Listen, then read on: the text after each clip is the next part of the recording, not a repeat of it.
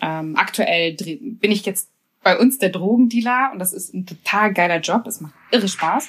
Das ist das neue Geschäftsfeld. HMS. Und jetzt? Wie es nach der coolsten Medienhochschule Hamburgs weitergeht, erfahrt ihr hier im Podcast HMS. Und jetzt viel Spaß. Hey Leute und willkommen zum Alumni-Podcast der Hamburg Media School.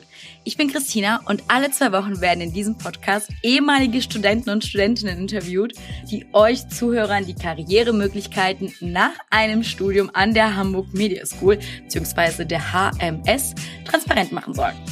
Heute sind wir remote natürlich bei Kim Seidler. Sie ist Managerin für Strategy und Business Intelligence bei Studio 71 in Berlin äh, die gehören zu ProSieben seit 1 Media.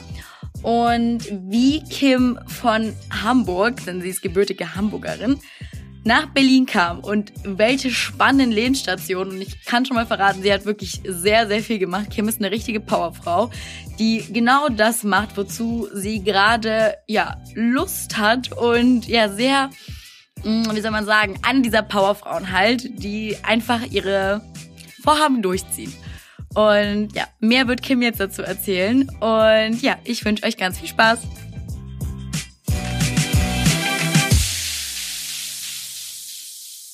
Liebe Christina, ich würde mich wie folgt vorstellen. Ich bin äh, Kim Seidler, Manager Strategy and Business Intelligence bei Studio 71 oder international natürlich ausgedrückt Studio 71 und äh, bin 37 Jahre alt, arbeite in Berlin, komme aus der schönsten Stadt der Welt, nämlich Hamburg. Und ja, freue mich total, dass du mich jetzt hier eingeladen hast zum Podcast, der HMS und jetzt. ja, danke, sehr guter Start. Sehr guter Start. Ja, erzähl ja, doch mal. Ja, erzähl wenn, du, wenn du dir meinen äh, Lebenslauf angeguckt hast, dann sieht man ja schon, dass ich ein leichter Zigeuner bin und das auch total gerne mag, mal wieder neue ähm, Regionen auszuprobieren. Und ja, Hamburg, Hamburg ist einfach, bleibt meine Stadt, weil ich habe hier meine Familie, meine Freunde und ähm, finde es aber auch total spannend. Ich bin tatsächlich äh, während der HMS noch beim, äh, ich nenne das immer Recruiting Talents Meets Bertelsmann. Ich weiß nicht, ob du das Event kennst von Bertelsmann.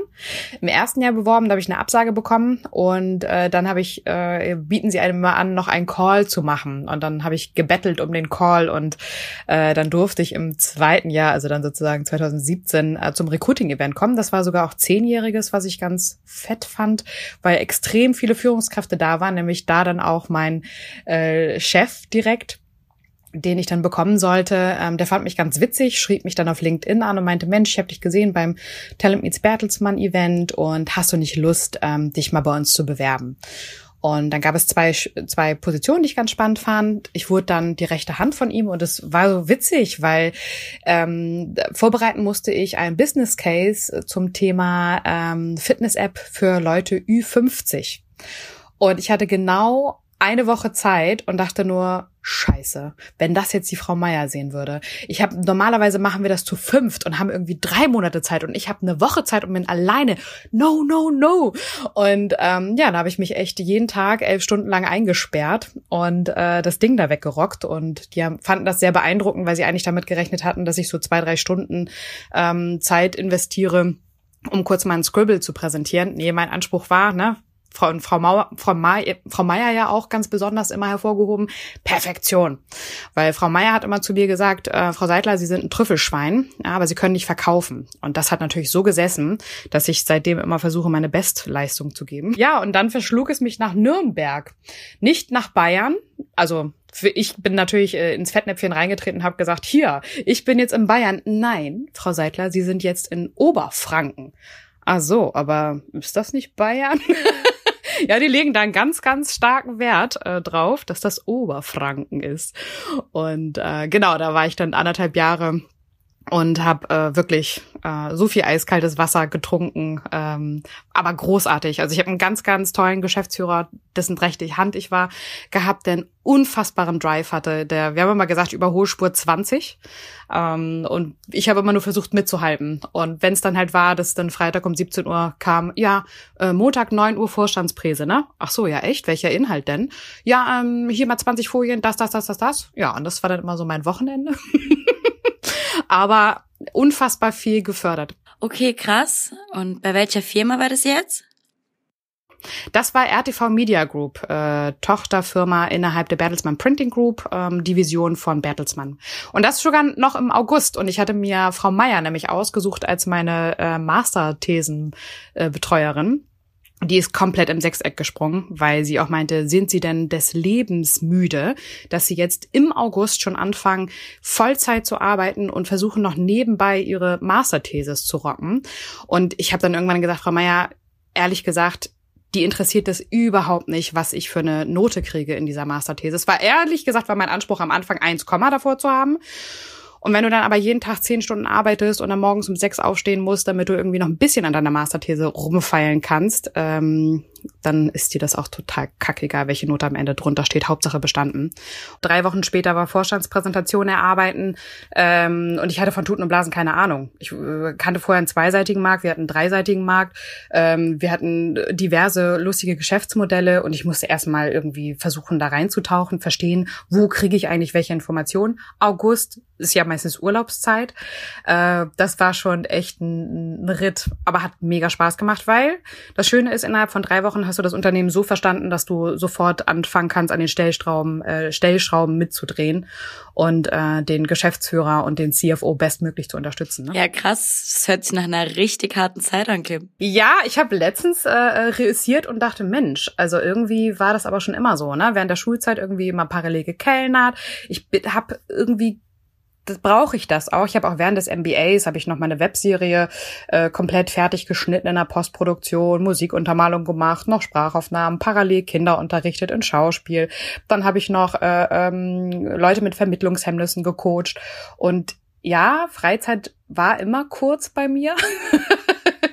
Inzwischen hat sich ja, du, du hast einfach Bock. Du hast einen ja, Drive. Bock. Und, genau. Das ja. macht, es macht mir auch immer wieder Spaß. Ja, und das auch auf verschiedene Lebensbereiche bezogen. Was hast du gesagt? Coaching und Schauspielerei? Ja, genau. Also Genau, also ich habe äh, Kinder und Jugendliche in Schauspiel unterrichtet. Äh, das war eine Freundin von mir, hat sich einfach getraut, eine, eine ähm, Musicalschule aufzumachen, also so eine vorbildende Musicalschule und meinte halt, boah, ich traue mich das aber nur, wenn wenn du mir hilfst. Und dann meinte ich, ja klar, du, ich habe Schauspiel gelernt, ich unterrichte die Kids gerne samstags von äh, 11 bis 14 Uhr in, an deiner Schule in Schauspiel. Das hat irre Spaß gemacht.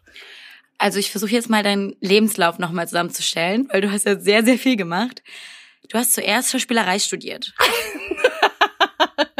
Ja, ich glaube halt aber auch immer so diese diese Neugierde, ne? Weil ich fand äh, dein Interview, was du mit ähm, der Sophie auch geführt hast, total spannend, ne? Wo ähm, äh, welche Neugierde ich fand den Vergleich mit den Drogendealern auch ziemlich witzig, ähm, weil ich äh, gerade aktuell in so einer ähnlichen Situation bin, nur dass es natürlich keine Drogen sind, aber es ist halt auch hochrisikofreudig.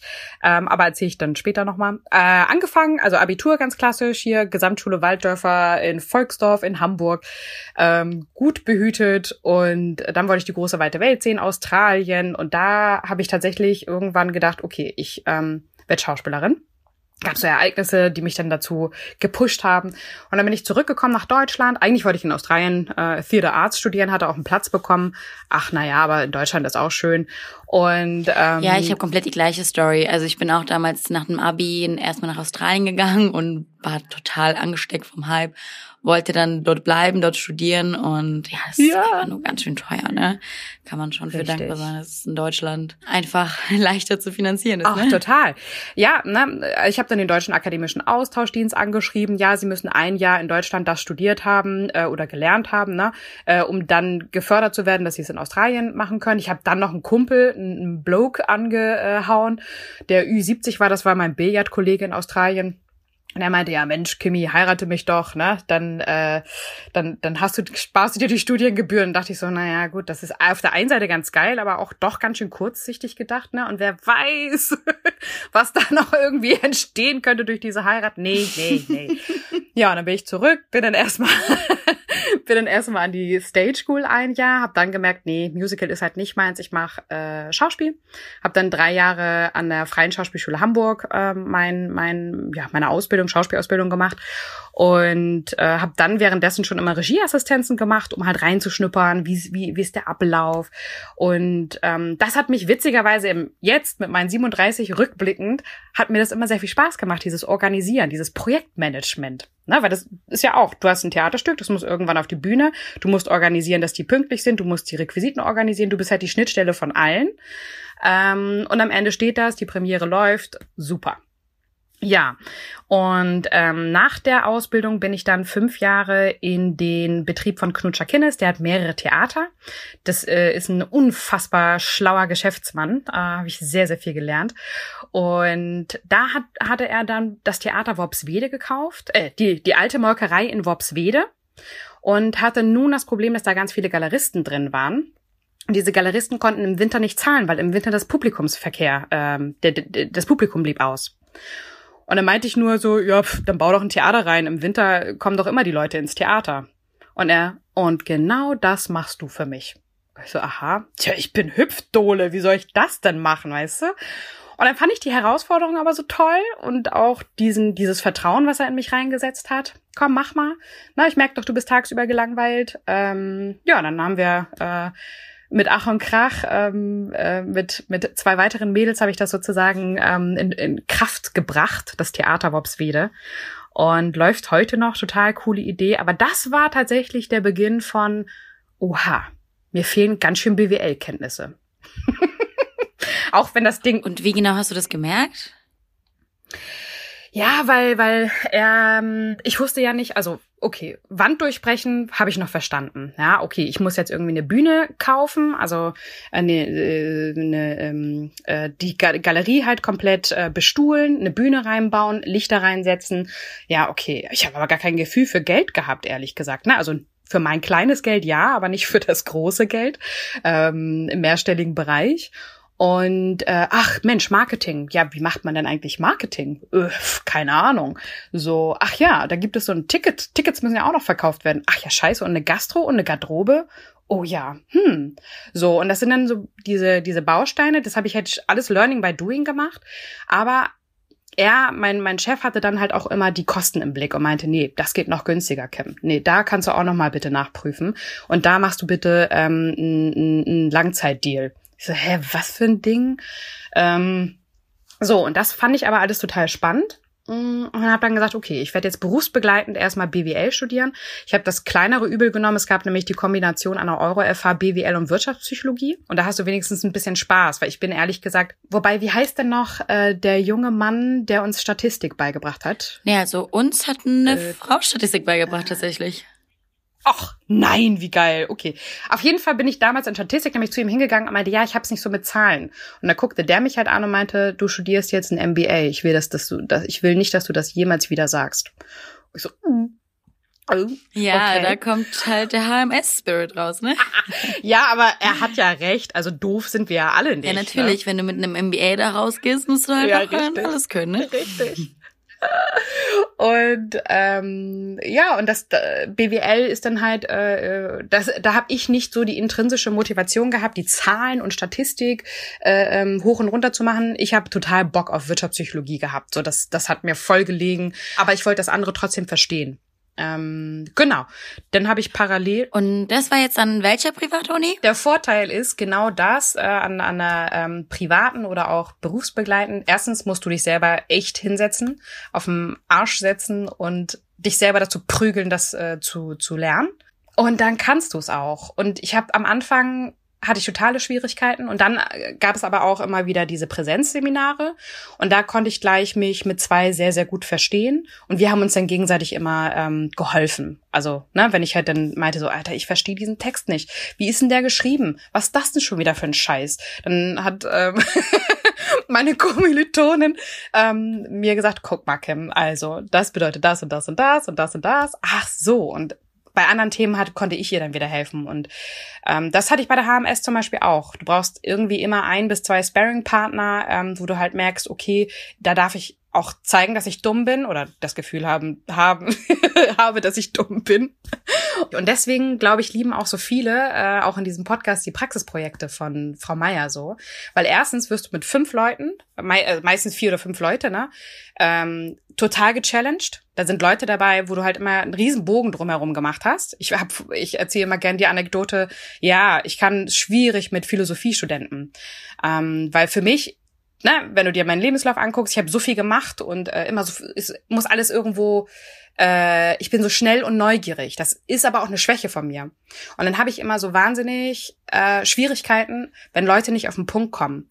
So, dann muss ich aber trotzdem den Raum lassen, okay, du kannst hier zwei Stunden erzählen und irgendwann kommst du vielleicht dann auch nicht zum Punkt.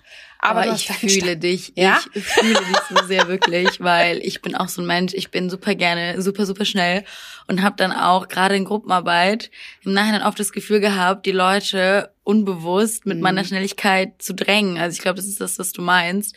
Man schafft dann irgendwie so eine Stimmung und gibt dem anderen vielleicht ein Gefühl, was man gar nicht geben wollte. Und ähm, ja, aber nur weil man selber immer so absolut so ja so schnell wie möglich unterwegs sein möchte. Ja, richtig. Richtig. Und deswegen liebe ich und empfehle ich auch diesen, diesen ähm, MBA-Studiengang, weil du genau das lernst weil, na, ich bin auch eine der ältesten gewesen, äh, ich glaube 35, 34, 33 irgendwie die genau und äh, und die anderen waren halt teilweise 22, 23 und da ist halt ein riesen Gap. Ich habe dann teilweise Erfahrungen aus meinem Berufsleben erzählt, wo die mich anguckt haben und gesagt haben, nee, das glaube ich dir nicht, das hast du nicht erlebt. Und dann denke ich so, oh Mann, Mäuschen. Nein, du findest was natürlich einfach nur so random, du sonst nicht so gut hast. genau.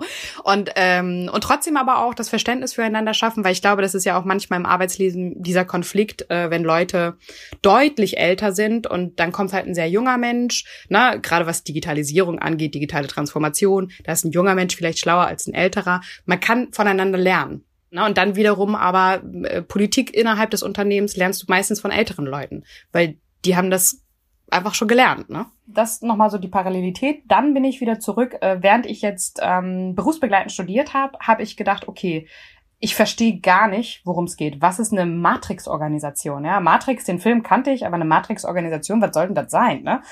Und dann hatte ich ähm, einen Studentenjob angenommen erstmal. Das war bei Gimini Executive Search. Das war äh, Besetzung äh, von ersten und zweiten Führungskräften. Ich hatte den Job eigentlich nur gekriegt, weil ich Schauspielerin war und die dachten, Ach, ich kann fliegen. Ja, und da habe ich dann äh, relativ schnell einen Vollzeitjob gekriegt ähm, und durfte dann tatsächlich auch Vorstände besetzen. Und seitdem bin ich ein absoluter Verfechter von einer Frauenquote, weil ich tatsächlich einige äh, Kunden hatte, die äh, gesagt haben, keine Frauen. Ach, so, krass. Äh, Frau Seidler, was, ja, Frau Seidler, was haben Sie nicht verstanden? Die Person soll in den Vorstand. Ich so, ja, das ist doch eine erstklassige Frau. Ja, aber die soll in den Vorstand, da wollen wir keine Frauen. und das war 2012, 2013 und Gott sei Dank kam dann ja die Frauenquote. Also und, so, ähm, ja, so krass, genau. wenn ich das höre. ja, und dann äh, ging der Laden insolvent. Äh, Ver, ver, verzeih mir meine lapidare Ausdrucksweise, aber ich glaube, bei Schuljahr 71 sind wir alle mal sehr hip und cool. Alles gut, alles gut. Ich bin genauso. Ich bin echt froh, wenn ich mich da mit jemandem auf der Ebene connecten kann. okay. Ja, und ähm, dann habe ich äh, die ganze Zeit immer YouTube beobachtet, weil das kam so plötzlich auf, dass die ganzen Influencer kamen und äh, da dachte ich immer, Mensch, das ist aber interessant, wie machen die eigentlich Kohle, wie verdienen die Geld? Und dann bin ich nochmal äh, vier Monate zur Mediakraft gegangen, äh, wo Max ja auch, Max Engelke auch kurzzeitig mal gearbeitet hatte.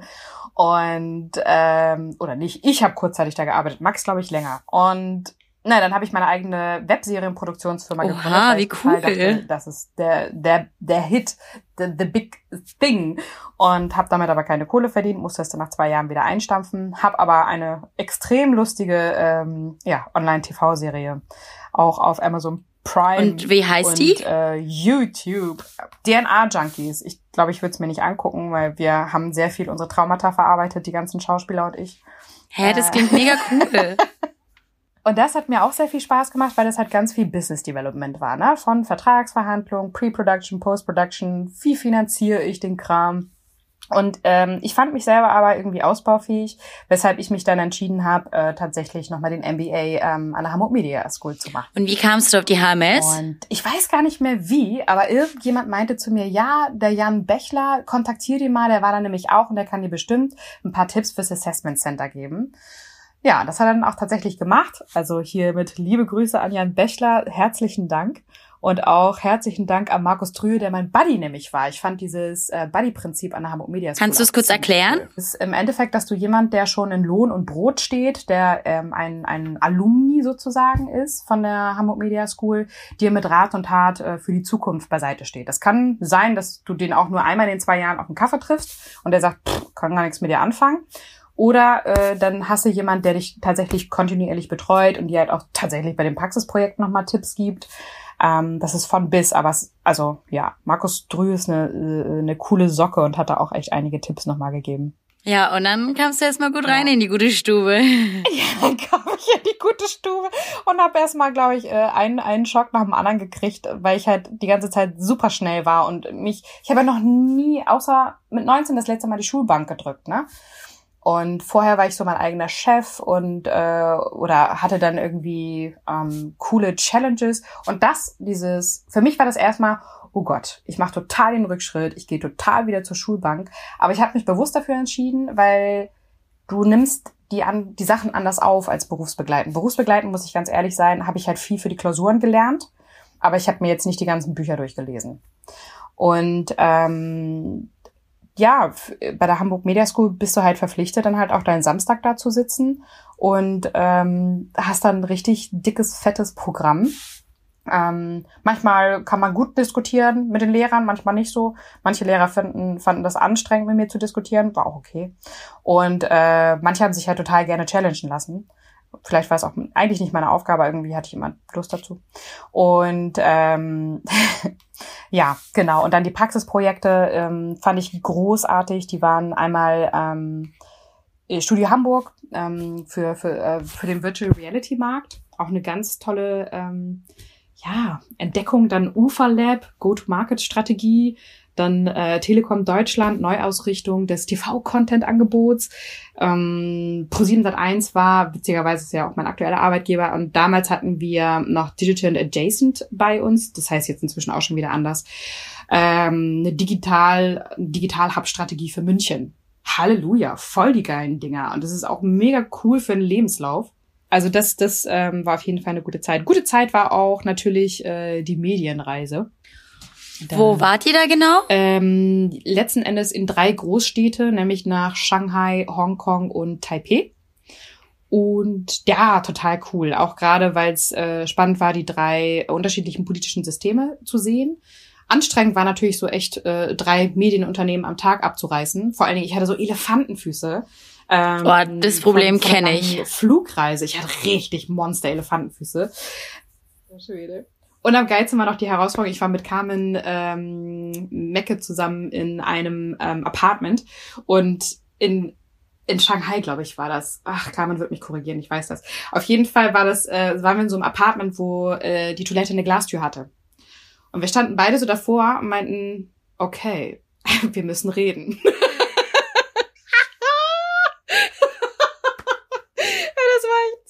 mega, mega lustig. Da lernt man sich nochmal oh. auf einer ganz anderen, intensiven Ebene kennen.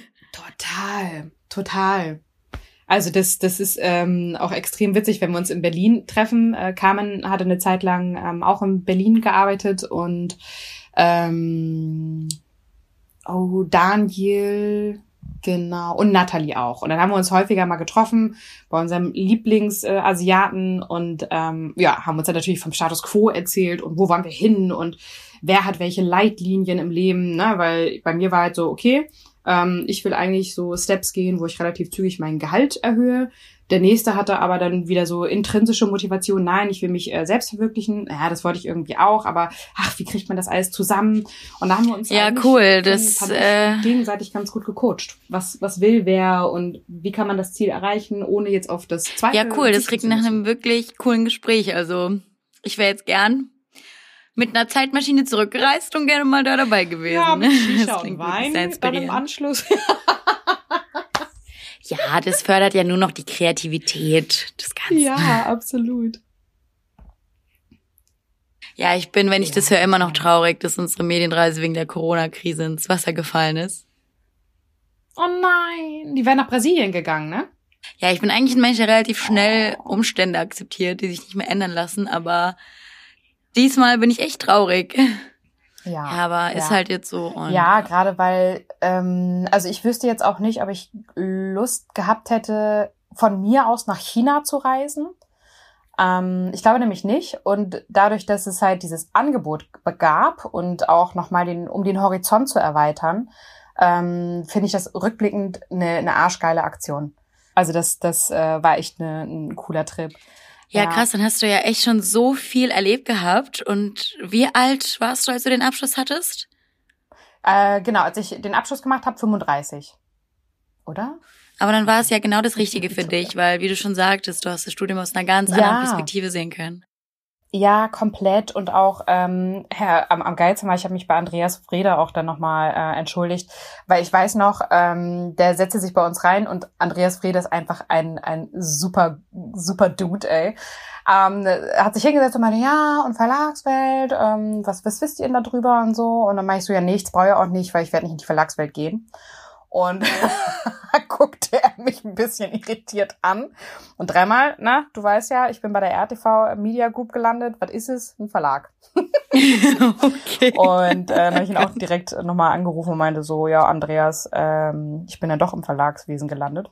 ja, ja, ist immer so, gell? Ja, aber ist ja voll oft so, ne? Man, man hat immer so eine bestimmte Schublade, in die man sich eine Sache denkt und im Endeffekt sieht es dann ganz anders aus. Genau. Aber auch, auch vor der HMS. Ich hatte Bertelsmann nicht auf dem Schirm, Pro7 Sat1, Konzern. Mir wurde immer gesagt, Konzern ist scheiße, geh nie in Konzern rein. Da bist du eine Nullnummer.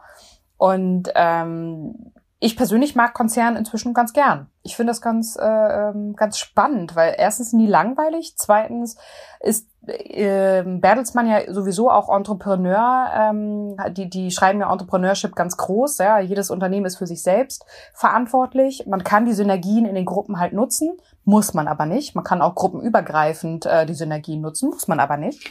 Aber bei RTV hast du ja auch schon verschiedene Projekte geleitet, ne? Ach du, bei RTV habe ich, glaube ich, äh, 20 Business Cases in anderthalb Jahren gerechnet. Ich habe äh, Geld an die Hand bekommen, um Minimum Viable Products äh, zu kreieren, zu testen. Ich habe, also wir haben zum Beispiel ein Unternehmen gehabt, da wollten wir ganz gerne eigentlich eine Due Diligence äh, machen und dann haben wir gesagt, komm, dann machen wir zwei MVPs mit denen, schauen mal, ob die überhaupt so performen, wie sie halt äh, versprechen und ob es denn der Preis wert ist. Und die zwei MVPs habe ich dann halt geleitet und habe dann am Ende dem Geschäftsführer meine Empfehlung abgegeben und die hat er auch dankend dann angenommen. Parallel. Also dafür, dass du eigentlich nichts mit Zahlen machen wolltest, hast du aber ganz schön viel mit Zahlen zu tun gehabt. am geilsten ist, ich habe am Anfang so ein Brett gemacht wie, Nils, wie bei Nils Grannemann, weißt du? Und äh, guck mich mein Geschäftsführer, mein CFO an, meinen so, ja, geht's auch einfacher?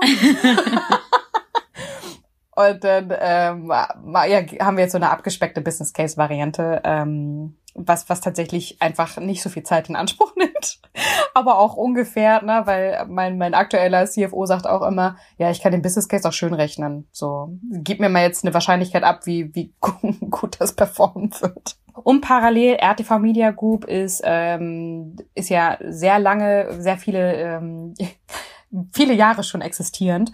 Und mein Geschäftsführer war da tatsächlich so, dass er gesagt hat, okay, wir müssen ganz dringend ähm, digitale Geschäftsmodelle kreieren. Wir brauchen ganz, ganz dringend einen Innovationsmanagementprozess und agile Workflows. Und Kim, you're my woman for that. Und das hat richtig Spaß gemacht. Da haben wir echt mit der gesamten Geschäftsleitung ähm, da gesessen und ähm, agile Management-Methoden äh, reinge pflockt, die Leute motiviert, ähm, Ideen einzureichen, weil die besten Ideen kommen halt von den Mitarbeitern. Und äh, die dann halt zu prüfen, dann halt so ein kleines Innovation Board ähm, zu, zu implementieren, diese Sachen zu prüfen. Das war eine tolle Blaupause, ging hoch auf die Bertelsmann Printing Group Ebene. Dann haben wir äh, zusammengesessen mit, dem, mit den anderen Unternehmen. Mein Geschäftsführer war auch Innovation Speaker dort. Ähm, dann haben wir mit äh, den Leuten aus äh, der UK, aus den USA ähm, geschaut, wie kann man so einen äh, Management-Prozess äh, dort implementieren. Alter Schwede, also da habe ich echt äh, unfassbar viel gerockt. Der Tag hatte wirklich ähm, meistens ja elf bis 14 Stunden. Ich, äh, irgendjemand meinte das auch schon ähm, von von meinen Vorrednern, dass man irgendwann dann tatsächlich ans an die Grenzen kommt, ne und ähm, merkt so, okay, der Körper gibt einem jetzt hier gerade Signale. Ähm, das hatte ich da interessanterweise auch. So, wo ich dann auch gedacht hatte, okay. Und meine Ärztin fragte mich dann auch so, okay, ist das Pensum, was Sie fahren, gesund? Würden Sie das so einschätzen? Oder ähm, weil ich äh, äh hatte nicht so gute Werte zwischendrin. Und ähm, ja, und dann meinte ich auch so, okay, nee, ich glaube, ich muss was ändern. Ähm, ja, und dann gab es auch keine Weiterentwicklungsmöglichkeit. Wir hatten vorher ähm, zu Beginn, ähm, als ich eingestellt wurde, schon ausgehandelt, was denn der Next Step nach einem Jahr wird, konnten sie aber nicht halten, was auch vollkommen fein ist, weil na, du kannst ja nicht einfach im blauen Dunst etwas äh, hineinversprechen und dann nach einem Jahr entwickelt sich das Unternehmen einfach anders. Mm, und dann gab es halt nur einen Platz, dann also perspektivisch äh, ähm, Anzeigenleitung, äh, Teamleitung zu werden und das, da sah ich mich halt nicht.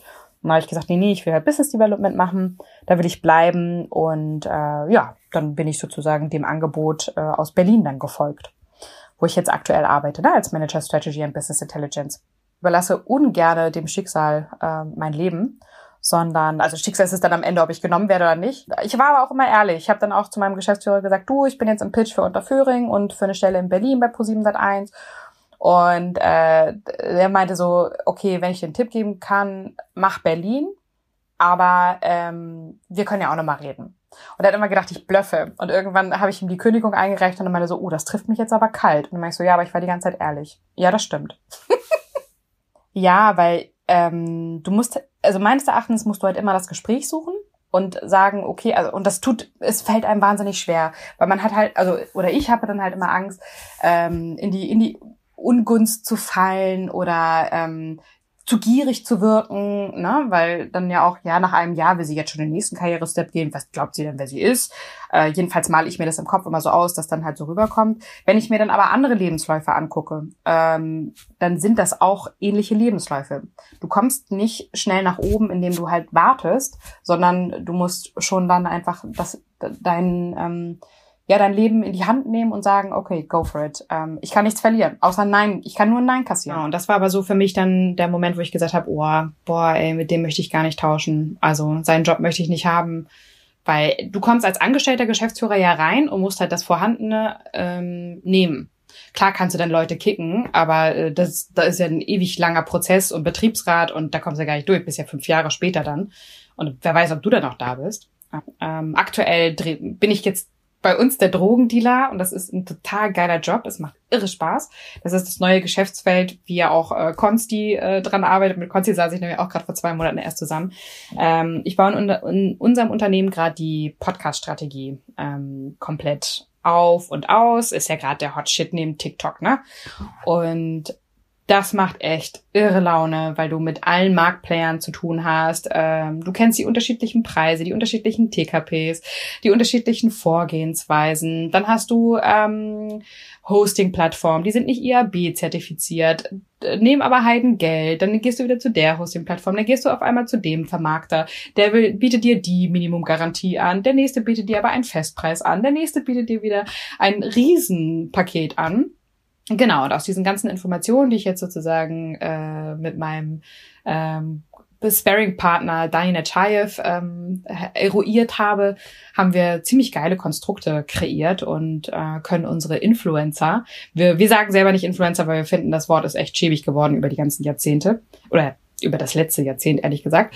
Ähm, wir sagen halt unsere Künstler oder Artists oder Creator, da sind wir uns manchmal nicht so ganz einig, aber wir meinen halt alle dasselbe, nämlich wunderbare Menschen, die ähm, einen tollen Einfluss, meistens einen tollen Einfluss auf ähm, Jugendliche haben oder junge Erwachsene.